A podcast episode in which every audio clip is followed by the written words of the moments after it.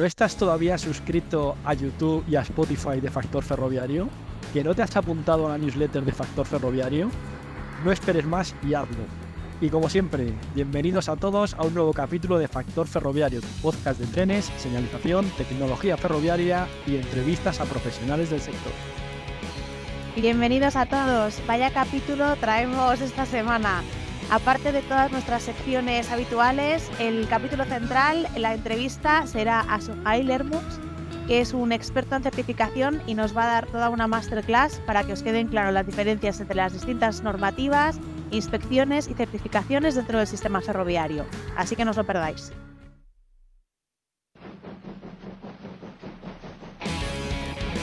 Marcha la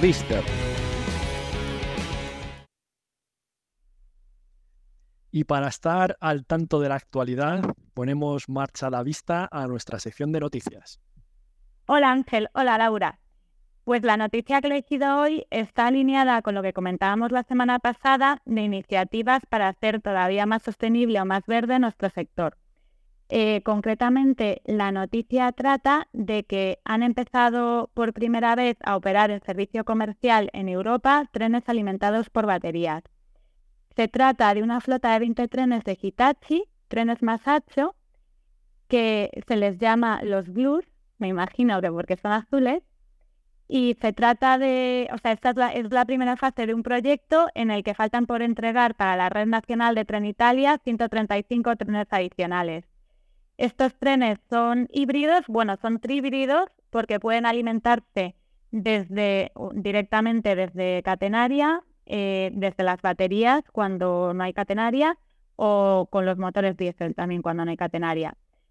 Porque de momento estos trenes, cuando se alimentan exclusivamente con las baterías, tienen una autonomía de 15 kilómetros únicamente, pero se pueden recargar las baterías varias, varias veces en el mismo trayecto tanto cuando el tren, o sea, cuando la vuelve a estar disponible la catenaria como eh, con el freno regenerativo con los motores de tracción. La noticia también indicaba que el siguiente modelo de estos trenes Masacho, que estará disponible en dos años, eh, tendrá una autonomía bastante mayor para las baterías, eh, de unos 100 kilómetros.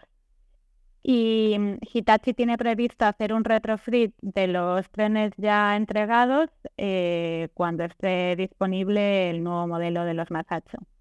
La idea es que esta flota de trenes reduzca las emisiones de carbono y el consumo de combustible en un 50%. Y además otro beneficio es que en las zonas urbanas sin electrificar eh, se reducirá mucho la contaminación acústica. Pues nada, esto es una buena noticia, como siempre, para la Agenda 2030, ¿no? De, de, seguir por este camino de sostenibilidad y de ser verdes pero sí que me gustaría saber, no sé si, lo dice la noticia o has podido investigar sobre cuánto recorrido tiene em, esto de las baterías con respecto al aumento de una posible electrificación de las líneas. O sea, cuántas líneas o cuánto porcentaje de las líneas hay sin electrificar eh, versus si hay planes para hacerlo. Eh, por saber si esto de invertir en baterías es rentable, eh, ya hemos visto además que la autonomía, pues bueno, eh, así en principio tampoco parece que sea... Lo de los 15 kilómetros me ha parecido poco, más que nada porque si encima vas a velocidades un poco altas, se los come. 160 kilómetros por hora eh, es la velocidad que pueden alcanzar alimentados exclusivamente con baterías. A ver, yo lo, que he visto es que incluso a partir del próximo año sí que va a haber trenes con baterías con una autonomía bastante mayor que a lo mejor esto ha sido como una primera, pues esto, piloto quizá. justo.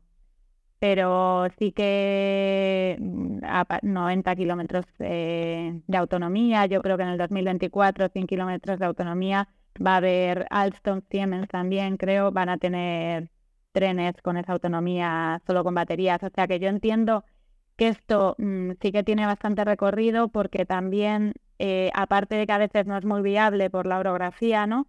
Pero además es bastante caro muchas veces electrificar la vía, no siempre es posible.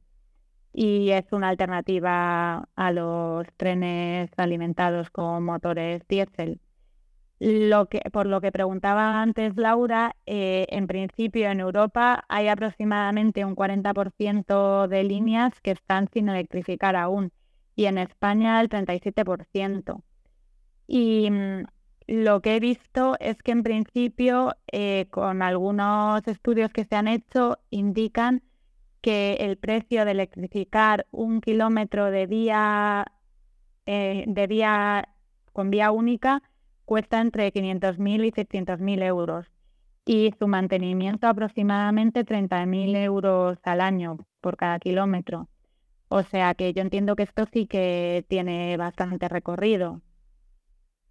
Sí, un par de apuntes. Por un lado, vemos cada día que están surgiendo nuevas tecnologías aplicadas a la alimentación de los trenes, porque también se habla del tren de hidrógeno, lo cual también son buenas noticias.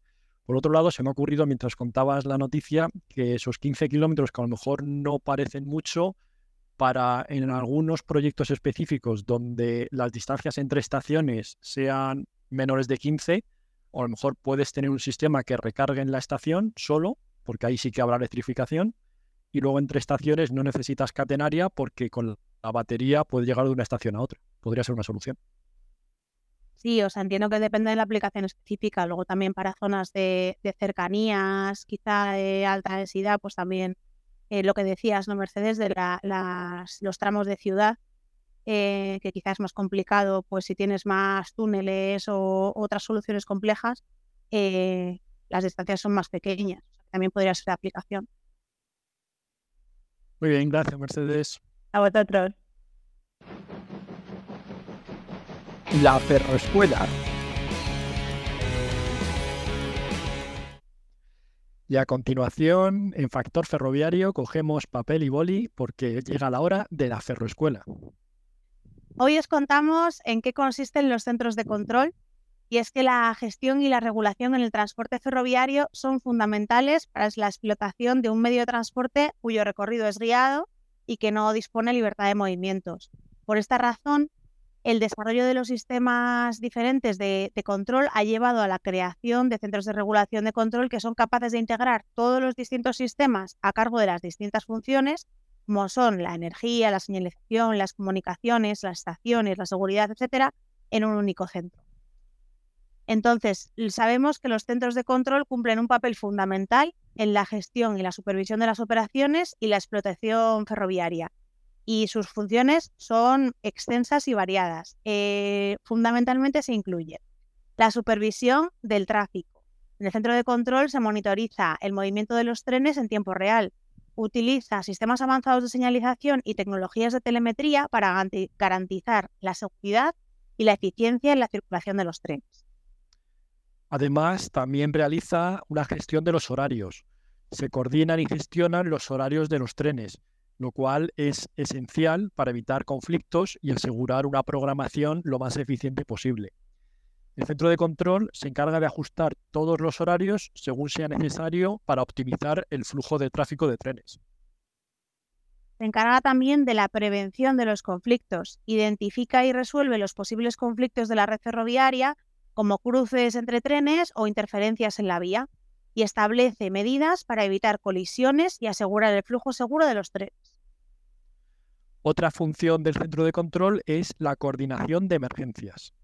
En caso de incidentes o de emergencias, el centro de control coordina la respuesta rápida y eficaz. Esto incluye, por ejemplo, la gestión de los equipos de rescate, la implementación de medidas de seguridad y la comunicación con otras autoridades relevantes. En cuanto al mantenimiento y las reparaciones, supervisa el estado de la infraestructura ferroviaria y coordina las actividades de mantenimiento tanto preventivo como correctivo. Programa intervenciones para garantizar la fiabilidad y seguridad de las vías y de los equipos. También eh, tiene la función de comunicación con el personal en terreno, en la vía. Facilita la comunicación entre el personal que está a lo largo de la vía, como pudieran ser, por ejemplo, los maquinistas, o personal que esté realizando distintas labores en las estaciones, equipos de mantenimiento que estén a lo largo de la vía realizando trabajos. Y todo esto se logra utilizando sistemas de comunicación avanzados. También integra el sistema de gestión de la energía. En sistemas electrificados, como es el caso del ferrocarril eléctrico, el centro de control gestiona el suministro de la energía eléctrica, asegurando la distribución eficiente y evitando interrupciones. Por otro lado, también realiza la función de información al público. En algunos casos, el centro de control es el responsable de proporcionar información actualizada a los pasajeros, informando sobre horarios, retrasos o cualquier otro evento que sea relevante. Todas estas funciones se trabajan de manera conjunta para garantizar un funcionamiento seguro, eficiente y puntual del sistema ferroviario. Y si echamos la vista atrás y nos remontamos a los orígenes de los centros de control, podemos ver que la evolución de los centros de control en España ha transformado completamente la gestión y la supervisión de las operaciones ferroviarias.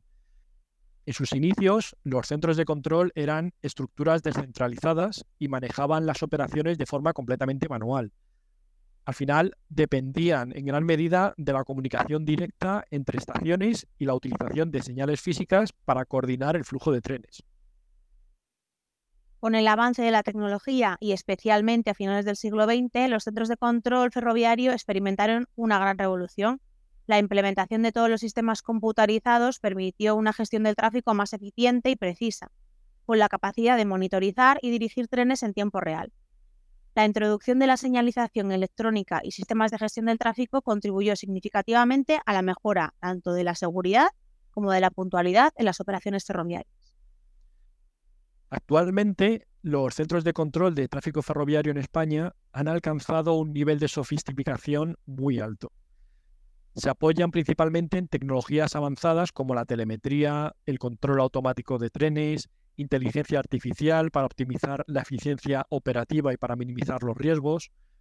Esta evolución ha posicionado a España como un referente en la gestión ferroviaria, combinando una rica historia del ferrocarril con las últimas innovaciones tecnológicas para ofrecer un sistema de transporte ferroviario moderno y eficiente.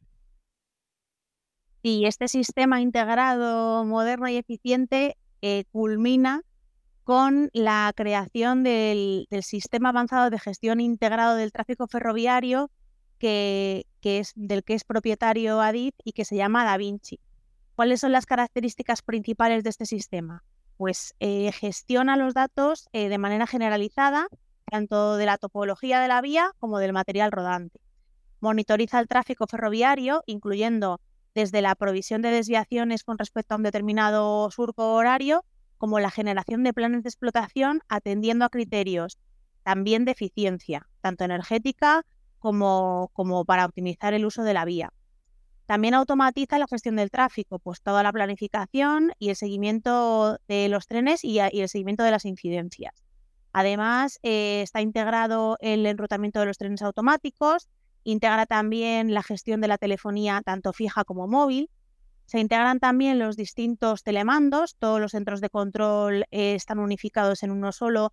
Eh, se incluyen tanto el CTC como el telemando de energía, el telemando de detectores y también el puesto de control de RTMS.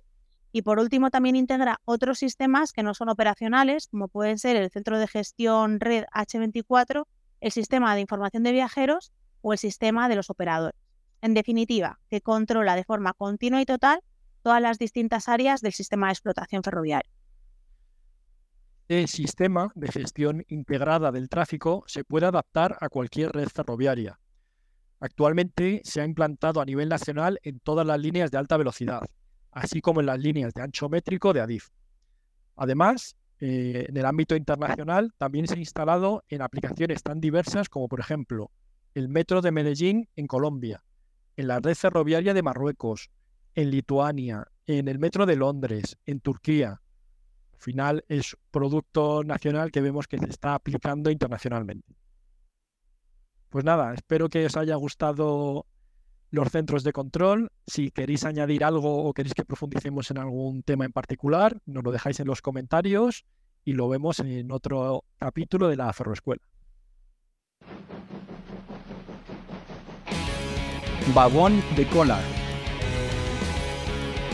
Y ya nos está esperando en nuestro vagón de cola del tren de factor ferroviario Sujail Hermus, que hoy viene a hablarnos sobre la certificación de equipos ferroviarios. Hola Sujail, ¿qué tal? Hola, Hola Ángel, hola Laura, hola a todos los que nos escuchan o ven en directo o en diferido. Eh, gracias por, invitarnos. Ya os anticipaba que, soy eh, fiel escuchante de, vuestros capítulos, siempre en diferido, eh, pero por lo cual es un placer para mí estar aquí con vosotros. Un placer para nosotros contar contigo. ¿Me permites que te llame Suja? Definitivamente, sí. Vale, pues eh, lo que decía, un placer contar contigo, Suja. Eh, cuéntanos un poco más sobre ti para la gente que, no te conozca. ¿Quién es Suja Ilermus eh, o Suja y cómo llegaste al sector ferroviario? Bueno, la, historia es larga, pero intentaré ser breve. Suja llega al sector ferroviario porque en su entrada a Madrid, que vino por motivos de estudio a un máster que no tenía nada que ver con el mundo ferroviario, eh, Suja descubre eh, haciendo prácticas donde estaba en una empresa de inspección y certificación, pero de tuberías, plantas, desaladoras, potabilizadoras y todo un mundo más de, mecánicos y de industria que, ferroviario en sí mismo. Después de un año rodando eh, entre tubos y, y, plantas y desaladoras, pues en esa empresa donde estaba de prácticas tenían un incipiente y creciente mercado ferroviario, donde dijeron, el Teleco, que está haciendo un máster, igual encaja mejor. Así que, mm, por un poco por azar, casualidad, llego al, mundo ferroviario, se me presenta el sector, la empresa, eh, las actividades que hacían y así es como empiezo mm, en el mundo ferroviario. Muy bien, otro que se suma a todos los que hemos llegado de casualidad al sector. Bueno, centrándonos en el tema de la entrevista, Suja, cuéntanos en qué consiste o qué es la certificación de un tren.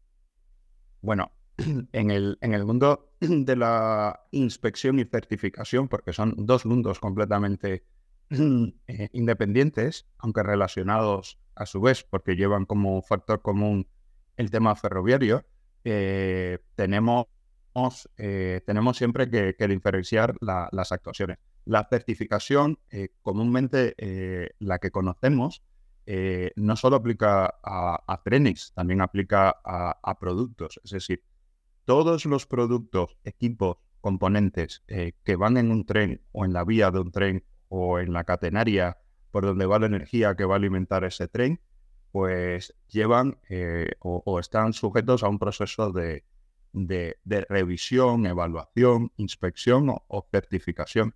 Eh, es una actividad que realiza un tercero eh, para dar confianza al, mercado, a, quien lo va a comprar, a quien lo va a poner en servicio, eh, sobre la funcionalidad de ese equipo, sobre el cumplimiento de determinados requisitos, siempre asociados a normas. Siempre que hay una norma, hay un tercero que lo, que lo evalúa, que lo inspecciona, que lo certifica si esa inspección, si esa certificación mm, está acreditada, pues entonces son las que llamamos certificaciones y no se llama inspección de tercera parte o una revisión de tercera parte.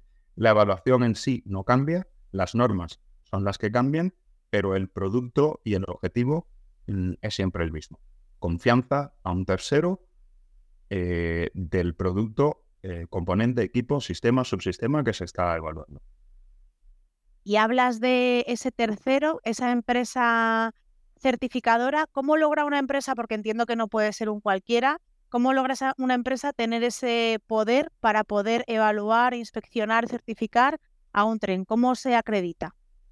Efectivamente, eh, no todas las empresas eh, gozan de, poder eh, inspeccionar o, certificar equipos, componentes o trenes. Eso es una eh, acreditación eh, que otorga una entidad eh, nacional en, cada país bajo determinadas condiciones. Esa entidad nacional de acreditación elige un esquema. El esquema es una norma parecida a la 9001, por ejemplo, que tenemos que cumplir. Pues el esquema que rige las entidades de inspección es el esquema de la 17020 le dice a, las entidades de inspección qué requisitos tienen que cumplir para realizar una inspección. Para que nos entendamos en qué es una inspección ferroviaria, las actividades que coloquialmente llamamos el ISA y el ASBO, las actividades de evaluación independiente de seguridad son las que encajan en este esquema de la 17020 y son eh, las que para ellas, por ejemplo, ENAC en España, COFRAC en Francia, UCAS en Reino Unido, eh, son las que evalúan.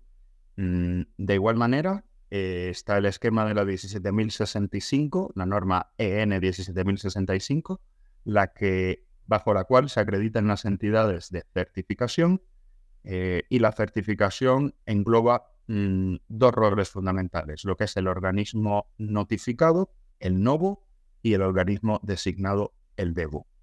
¿Y ¿Cómo se llega a obtener esta certificación? Se requiere una entidad física, se requiere personal competente y se requiere eh, mucha imparcialidad en lo que se está haciendo. Además están todos los requisitos de la norma eh, a cumplir, pero la esencia es personal cualificado, independencia e imparcialidad de cualquier actividad de desarrollo, fabricación, diseño y desde luego eh, conocimiento en la materia en lo que se está evaluando.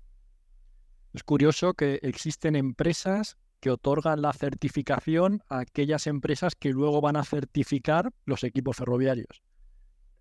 Es correcto, es por rizar en riso. Es, es una entidad que controla a todos los organismos de certificación e inspección para que todos a su vez actúen de igual manera. También hay foros, está la ERA que los agrupa, el NB RAIL, hay diferentes instituciones, agrupaciones, asociaciones bajo las cuales se trabaja para unificar el criterio. Lo que se busca es un criterio unificado, ya que la norma de acreditación es la misma eh, y los objetos o entidades eh, a evaluar también, pues lo que se busca es un criterio eh, muy similar, porque mm, es donde mm, se busca unificar las opciones. Muy bien, y porque quede un poco claro a la audiencia, ningún tren se puede poner en servicio comercial, es decir, ningún tren puede circular si antes no ha sido certificado, ¿verdad? Eso es correcto. La certificación mm, es eh, una de las fases previas a la puesta en servicio de, los trenes, pero no solo de los trenes, también de las vías, eh, de las estaciones eh, y de los componentes, a su vez, que van a ir en los trenes. O sea, la cadena empieza por un pequeño producto, equipo, componente que se va a instalar en un tren o en la vía eh, para comunicarse o, forma parte del sistema ferroviario y también lleva su inspección o certificación correspondiente, incluso ambos, que son compatibles. Y bueno, ya nos has adelantado nombres o siglas, ISA, ASBO, NOVO, DEVO hay un montón de inspecciones o, certificaciones distintas. ¿Cuántas hay que apliquen a los trenes y cuáles son las diferencias entre ellas? Diferencias clave para que nos podamos hacer una idea. Sí, eh, en el mundo ferroviario eh, y, en el mundo de los telecos y de la señalización ferroviaria de donde vengo, eh, somos los reyes de, las, de las abreviaturas, de las siglas, de, ponerle todo en pequeña versión. Entonces, en el mundo ferroviario, eh, ya os anticipaba, hay, hay dos caminos, inspección y certificación. El camino de inspección, eh, las actividades las realiza el ISA y el ASBO. El ISA es el evaluador independiente de seguridad, el, ASBO es el organismo de evaluación, actúan bajo diferentes eh, normas. El ASBO actúa bajo el reglamento 402 mm, y su modificado, Elisa eh, actúa bajo la normativa PENELEC 50126, 50128 y 50129, pero los roles y los alcances son muy similares. La entidad de inspección vela por el desarrollo eh, de la seguridad del producto seguro y su integración en un entorno. Eso es lo que prima en las entidades de inspección. Las entidades de, certificación, a su vez, eh, Mm, encabezadas por el nuevo, o sea, el organismo notificado o el organismo designado, eh, operan bajo las mm, directiva de interoperabilidad, directiva, eh, las especificaciones técnicas mm, correspondientes de cada subsistema o la normativa nacional. El NOVO y el DEVO evalúan normas, cumplimientos de normas, normas que en su mayoría son funcionales, pero no todos los requisitos son funcionales. Y esa es la actividad eh, coloquialmente llamada como certificación. Eh, la actividad de inspección donde el ISA y el ASBO centran sus trabajos no son llamados, eh, no es llamado de certificación, por eso su nombre inspección, pero también puede terminar en un certificado, pero este certificado va relacionado con la seguridad, eh, seguridad funcional y su integración segura que puede tener ese componente, ese equipo o ese tren o esa línea que se está poniendo en servicio, que puede incluir el material rodante que va por ella, el control de todos los trenes, eh, estaciones, las paradas y, el, y el sistema eh, en su conjunto. Ya nos has dado alguna pincelada, pero ¿por qué es necesario un ISA y un ASBO?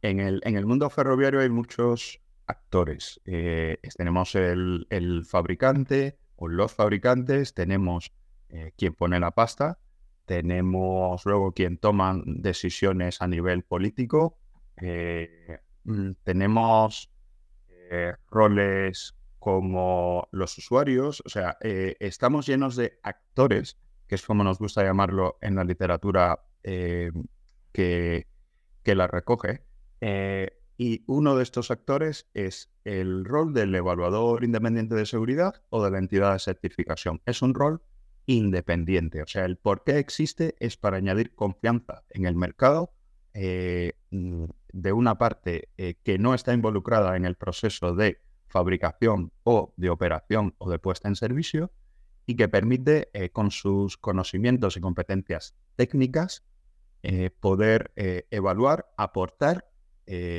Mm, mediante un procedimiento, una estrategia mm, eh, común, que puede ser acreditada o no, o de tercera parte, permite eh, añadir un valor eh, seguro sobre lo que se está evaluando. Insisto, puede ser un componente, un tren, un sistema, un subsistema, un trocito o una, una, una, radio que va dentro de un tren que circula por una vía o todo el conjunto de esa comunicación como parte del sistema mm, RTMS que tanto hemos hablado en esta plataforma. Y dentro de esta evaluación, em, ¿cuál es el proceso que se sigue para poder obtener un ISA o un, o ASBO desde el punto de vista de, un fabricante, supongo, o una infraestructura? ¿Qué proceso hay que seguir para cumplir la normativa?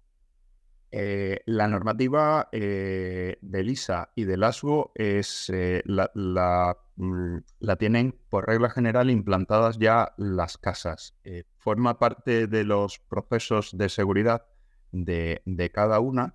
El, reglamento 402, que es por el que se rige, es decir, los fabricantes la cumplen y el, el ASBO es quien evalúa su cumplimiento es, es un, reglamento que además es abierto, publica la, publicado por, eh, por la Comisión Europea, eh, no lleva transposición nacional y, se aplica directamente. ¿Qué tienen que hacer las casas para cumplirlo? Básicamente leerlo, entenderlo y aplicar los pasos que en, el método común de seguridad, también llamado Reglamento 402, se cumplen.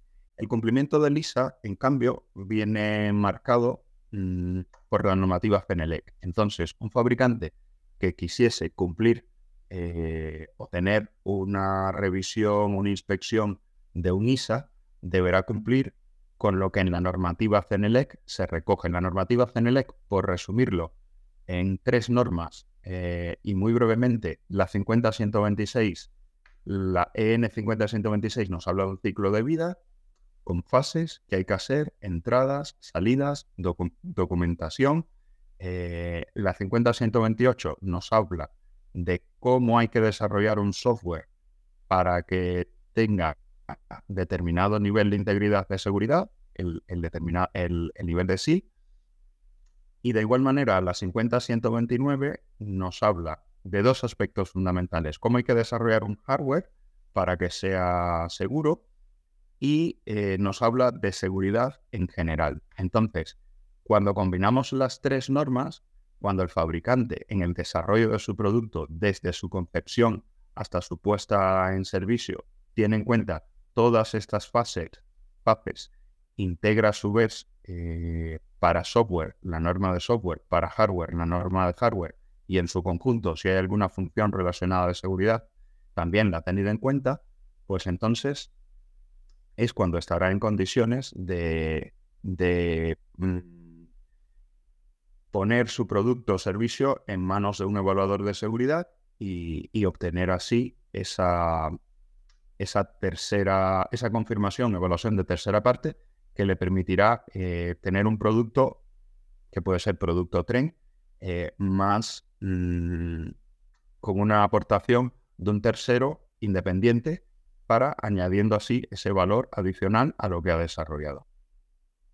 Y del lado de la empresa que realiza la evaluación del ISA o del ASBO, ¿cuáles son las principales actividades que lleva a cabo? El ISA y el ASBO como, como entidades de inspección eh, en el mundo ferroviario eh, están bastante acotadas. Yo diría que las herramientas más comunes de un ISA y de un ASBO son, eh, la primera es la revisión, evaluación documental, es decir, todo lo que está relacionado con la concepción, diseño, requisitado, mm, análisis de riesgos, todo eso se puede revisar in situ. Entonces, la herramienta del ISA y del ASBO es la evaluación documental todo lo que existe en registros, planos, eh, requisitos, especificaciones, planes, todo eso eh, puede ser evaluado y revisado. Esa revisión es, es una revisión de mm, documental que puede ser in situ, en casa del, fabricante o en la propia casa, siempre que eh, se pongan en las manos esta documentación. Pero la revisión documental no es la única tarea que realiza el ISA y el ASBO. También está lo que es la inspección de elementos eh, o del sistema. La inspección es una tarea adicional que permite ganar confianza en la actividad que se está eh, realizando. La actividad previa o inicial puede ser la revisión de diseño y esa confianza se gana con esa inspección o asistencia a, pruebas, por ponerlo en, lenguaje coloquial. Siempre que tenemos unos requisitos, se puede realizar siempre una validación de cumplimiento de esos requisitos y, la misma puede ser a través de unas pruebas. El ISA o el ASBO asisten a estas pruebas para ganar como, como actividad de inspección. Se inspecciona el elemento en sí que se está probando y es eh, otra de las herramientas fundamentales. Eh, esas son las dos fundamentales, revisión documental y la asistencia a pruebas, pero no las únicas, porque también está la herramienta de la auditoría para en caso de que se requiera, eh, por ejemplo, mm, explicar un proceso, además de que se ha entregado el, mismo, pues se acude a, a quienes lo siguen diariamente y a través de las técnicas de auditoría de una presentación, de contadme un poco qué es lo que hacéis, pues se va ganando confianza el, auditor, que forma parte a su vez del equipo de inspección, eh, gana confianza en la tarea que se está realizando. Esas serían las actividades fundamentales eh, que se realizan desde el punto de vista eh, de la inspección, entiéndase actividades como ISA o como ASBO en el mundo ferroviario. Cambiamos un poquito de tercio, pasamos a las actividades de certificación, las que, las que nos referíamos como Novo y como Devo. Danos un poquito más de detalle, qué son y qué actividades conllevan por parte de una empresa. Por parte de la empresa, eh, toda empresa que, vaya mm, o que esté diseñando eh, productos que vayan a ser interoperables productos, o sea, el producto puede ser un componente, eh, entiendas un, un, producto que luego va a ser puesto en servicio o dentro de integrado en un, en un sistema mayor, eh, si ese componente es de interoperabilidad, el secreto está en la palabra interoperabilidad. O sea, tenemos que hablar siempre de interoperabilidad, siempre que haya algún subsistema, alguna especificación técnica que requisite, eh, que ponga requisitos sobre ese sistema, producto, subsistema que se va a crear, pues entonces el fabricante tiene que tenerlo en cuenta. Eh, por regla general, estas especificaciones técnicas son bastante detalladas, pero tienen muchos puntos abiertos, susceptibles siempre de, un diseño propio, eh, y es donde más cuidado el fabricante debería tener, porque en esa, en, esa libre interpretación de los requisitos es donde se puede perder la, interoperabilidad del producto o sistema que se está creando. De igual manera que existen especificaciones técnicas de interoperabilidad, cada país tiene su normativa nacional. Esa normativa nacional eh, que está recogida por las agencias de, cada país, cuando es notificada, cuando se reconoce, cuando está controlada, eh, es la que los fabricantes a su vez tienen que cumplir. Mm, básicamente, lo que buscan la Unión Europea a través de las especificaciones técnicas de interoperabilidad es un requisitado común de componentes, sistemas que se van a poner en el mundo ferroviario con la idea de facilitar, como su nombre lo indica, la interoperabilidad de los mismos. Las normas nacionales eh, van un poco en contra o complementan esta interoperabilidad. Es decir, los países por temas históricos ya tenían desarrollado cada uno su sistema ferroviario, con lo cual tienen sus normas nacionales que le aplican y eh, lo que se está buscando es mm, crecer, abrir en una Europa abierta. La, interoperabilidad es la que prima, pero eh, por razones históricas la normativa nacional existe, hay que evaluarla y hay que cumplirla.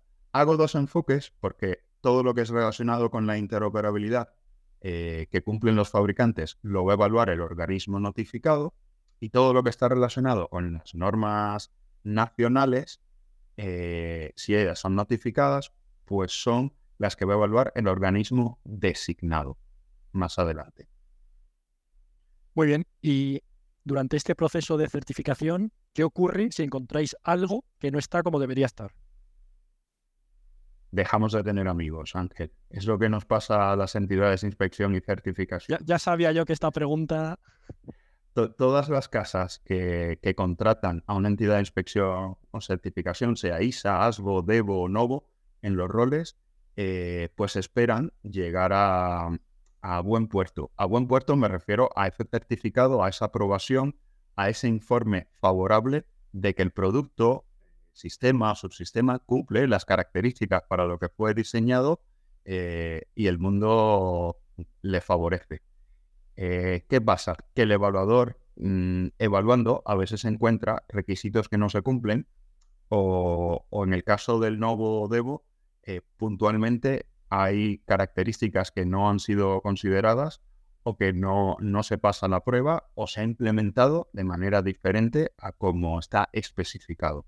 Pues en ese caso el evaluador o certificador tiene eh, que dejarlo claramente reflejado y, aunque nos cueste la relación con el cliente, eh, tenemos que declararlo, es decir, llamarlo por su nombre, identificarlo y en la mayoría de los casos, Ángel, aunque no nos haga amigos, eh, se termina entendiendo cuál es el punto de la norma que no se está cumpliendo y por regla general, con una modificación del producto que se está evaluando, se puede llevar a cabo ese cumplimiento más adelante. Pero en una primera intención, en una primera iteración, digamos, eh, no saldría adelante. Yo ya te puedo adelantar son pocos los productos que, que no lleven más de una iteración. Y ya no me refiero solo al desarrollo, sino en cuanto a la evaluación, como se va haciendo por etapas, por fases, se van identificando paso a paso en esta fase eh, que se cumple, qué es lo que no se cumple, y se va declarando, informando, eh, para que no sea un punto mm, determinante, crítico o de parada al final de la, de la evaluación. Es un poco la, la metodología que se sigue en este caso. Pero entiendo que la finalidad al final no es no certificar, sino que se solucione lo que no es correcto para poder llegar a certificar. Efectivamente, ese es el entendimiento de ambos, tanto el fabricante como del evaluador, eh, llegar a buen puerto. Llegar a buen puerto en lenguaje coloquial significa eh, que se obtenga esa certificación, pero para obtenerlo, eh, el certificador o la entidad de inspección tiene que hacer su trabajo y su trabajo consiste en ir punto por punto de la norma eh, demostrando o, evaluando las evidencias de que se ha cumplido los requisitos de la misma. Eh, en ocasiones estas evidencias no son lo suficientemente sólidas o robustas y tras indagar un pelín eh, no se consigue a la primera iteración, pero luego por regla general las casas, los fabricantes lo suelen hacer bien hay pereza quizás a la hora de documentarlo, pero, pero la evidencia está ahí. Eh, lo que hay es que buscarla y saber buscarla. Ahí eso está un poco el, el gancho de, la metodología de, cómo buscar y, cómo, cómo, hacerlo. Esa flexibilidad que hay que brindar a la hora de, las evidencias y esa inflexibilidad en cuanto al cumplimiento de los requisitos de la norma, que es eh, invariable. Muy bien, pues no sé si para finalizar, eh, después de pasar todo este proceso de, certificación en los componentes, ¿es necesario que otros eh, subsistemas dentro del sistema ferroviario se certifiquen también o cómo, cómo conseguimos esa certificación global de, nuestro sistema? Hay, hay, muchas partes, Laura. El, sistema está dividido, mm, el mundo ferroviario yo creo que está en general marcado por las propias especificaciones técnicas eh, que dividen los subsistemas en sí mismos. Los agrupan por infraestructura, señalización, energía, em, material rodante. Entonces, dentro de, dentro de esos grupos, cada, cada, mm, cada, grupo en sí mismo lleva su, su certificación, además de nivel de componente, por subsistema.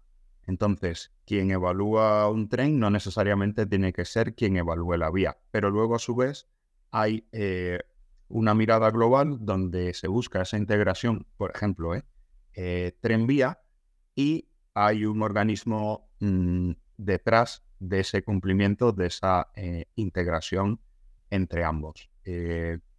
Esto mm, es una cadena. Se empieza a nivel de componente, o sea, cada componente que va en el tren eh, cada pequeño subsistema, el tren a su vez está dividido en subsistemas, comunicaciones, señalización.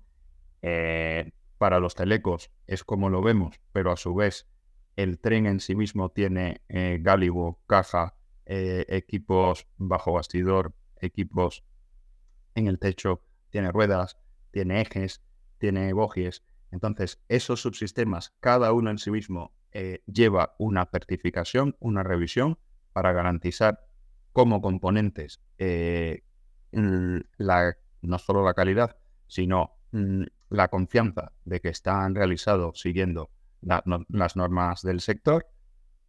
Y cuando se integran en un vehículo, pues lleva otra revisión con otra entidad, que puede ser la misma o no, competente siempre, para eh, que pueda dar fe de que esa eh, integración se ha llevado a cabo también eh, cumpliendo las reglas. Pero ese tren se pone en la vía. Quien ha evaluado la vía no necesariamente tiene que ser quien ha evaluado el tren o los componentes que en él operan. Y también tiene en cuenta eh, las certificaciones anteriores y añade el valor de la, de la certificación del conjunto o la, o la integración a su vez de esos componentes en ese tren, en esa vía. Y así es la cadena ferroviaria donde siempre se busca eh, alguien de manera independiente e imparcial que vele por la eh, confianza de los fabricantes y de quien está adquiriendo el, producto, que muchas veces eh, las compras y las vías de los trenes está a tan alto nivel que, se pierde en el detalle. Entonces delegan en esa mm, certificación la confianza de que técnicamente está realizado según la normativa que les aplica.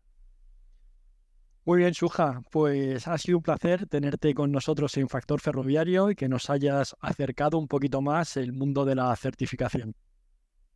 Gracias a vosotros y entiendo que es un mundo complejo, lleno de siglas y, espero que ayude un poco pues a, a destriparlo un poco más y a que sea menos complejo para quienes nos escuchan. Gracias. ¿eh?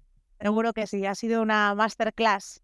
Luego, si queréis eh, saber algo más o tenéis dudas, nos las podéis dejar en comentarios y se las pasamos amablemente a Suja para que las resuelva. Bueno, muchísimas gracias. ¿eh? Gracias a vosotros. Venga, hasta luego. Hasta luego.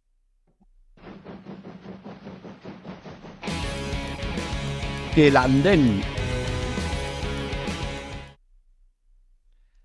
Y nos vamos de paseo por el andén de factor ferroviario para tener la tertulia de este capítulo, en esta ocasión sobre los pasos a nivel. Hoy queremos hablar sobre los pasos a nivel y por qué son peligrosos. En primer lugar, aunque bueno, ya todos lo conocemos, vamos a empezar definiendo qué es un paso a nivel, que se trata de un cruce o una intersección que se realiza al mismo nivel entre la vía férrea y una carretera o camino. Y lo que ocurre es que se trata de una de las intersecciones más peligrosas, porque los trenes circulan a gran velocidad y no pueden frenar en caso de improviso.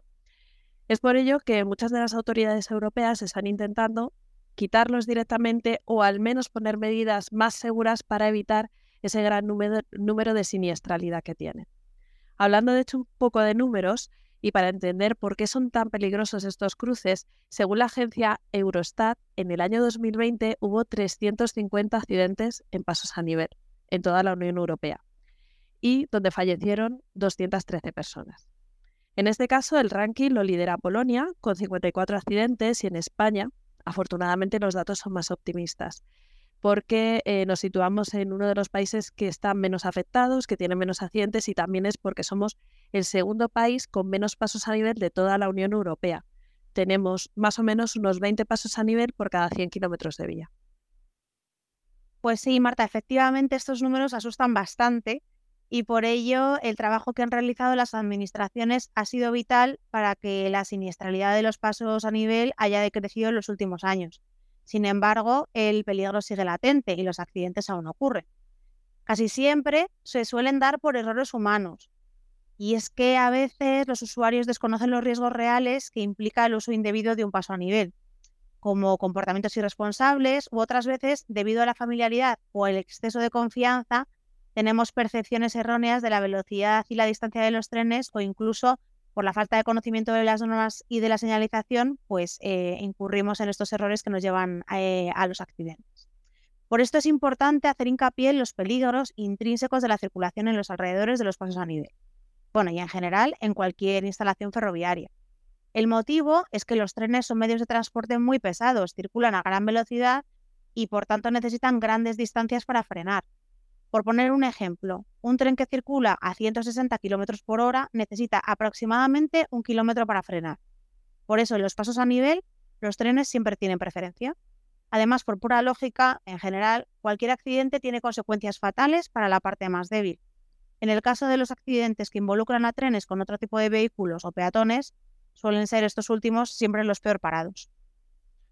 Bueno, creo que con todo esto queda muy claro que los pasos a nivel son peligrosos.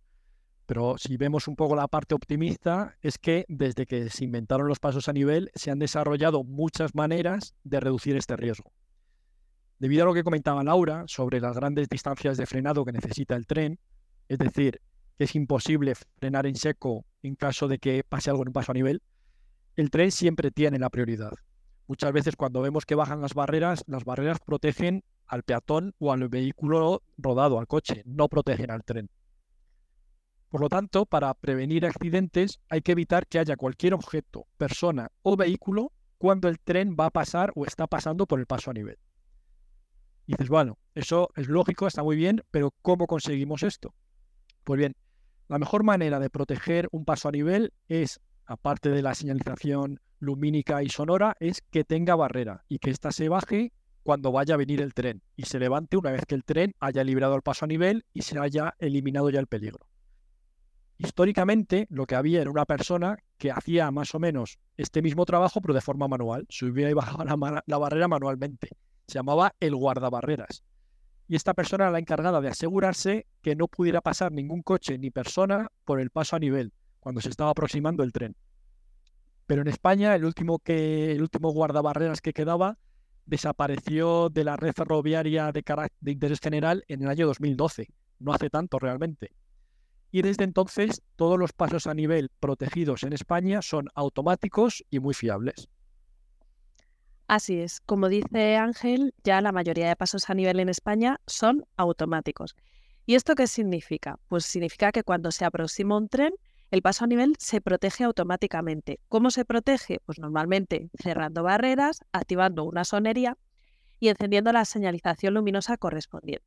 ¿Qué ocurre? Que esta operación la realiza en colaboración con el enclavamiento, porque al final el enclavamiento es el que sabe dónde está el tren y es el que conoce el itinerario que tiene el tren y sabe si va a pasar y si, va a atravesar ese paso a nivel. Por lo tanto, puede informar al paso a nivel de que debe cerrar barreras. Pero también es importante, por otro lado, la información que le proporciona el paso a nivel al enclavamiento. Por ejemplo, si las barreras están averiadas o si tenemos un obstáculo en el paso a nivel. Esta es información muy relevante para el enclavamiento que puede hacer que el tren se desvíe por otro itinerario o intentar parar ese tren y que se detenga antes de alcanzar ese paso a nivel. Bueno, todo esto sería para proteger el paso a nivel, para cerrar barreras. Pero ¿qué ocurre cuando ya el tren ha pasado? ¿Cuándo es el momento de que se puedan subir esas barreras? Principalmente ocurre en tres pasos. El primero de ellos es que se ocupe la sección de vía que está inmediatamente después del paso a nivel. En segundo lugar, se activa lo que conocemos como el pedal de rearme, que es un pedal que solamente se activa si el tren pasa en determinada dirección. Es decir, estamos seguros de que el tren se está alejando del paso a nivel. Y en tercer lugar, es que esa sección de vía que estaba ocupada de repente pasa a estar libre. Es decir, si ocurren estos tres pasos y en este orden, podemos ordenar al paso a nivel que suba las barreras porque estamos seguros de que el tren ya se ha ido del paso a nivel. Y solo hasta que las barreras estén eh, subidas se activará la señalización correspondiente tanto para los peatones como para los coches para que puedan atravesar ese paso a nivel. Es decir, como vemos, los pasos a nivel podemos decir que son elementos seguros, pero siempre y cuando respetemos las normas de circulación. Y lo único que los hace inseguros es usarlos de forma indebida y la imprudencia. Pues sí, pero lamentablemente llamar a la prudencia muchas veces no es suficiente.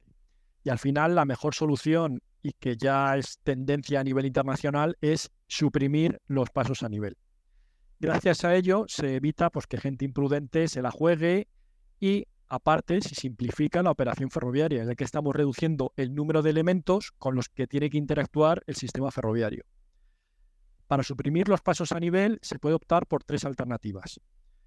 Primero, se puede eliminar la intersección y que se cruce por otro lado distinto.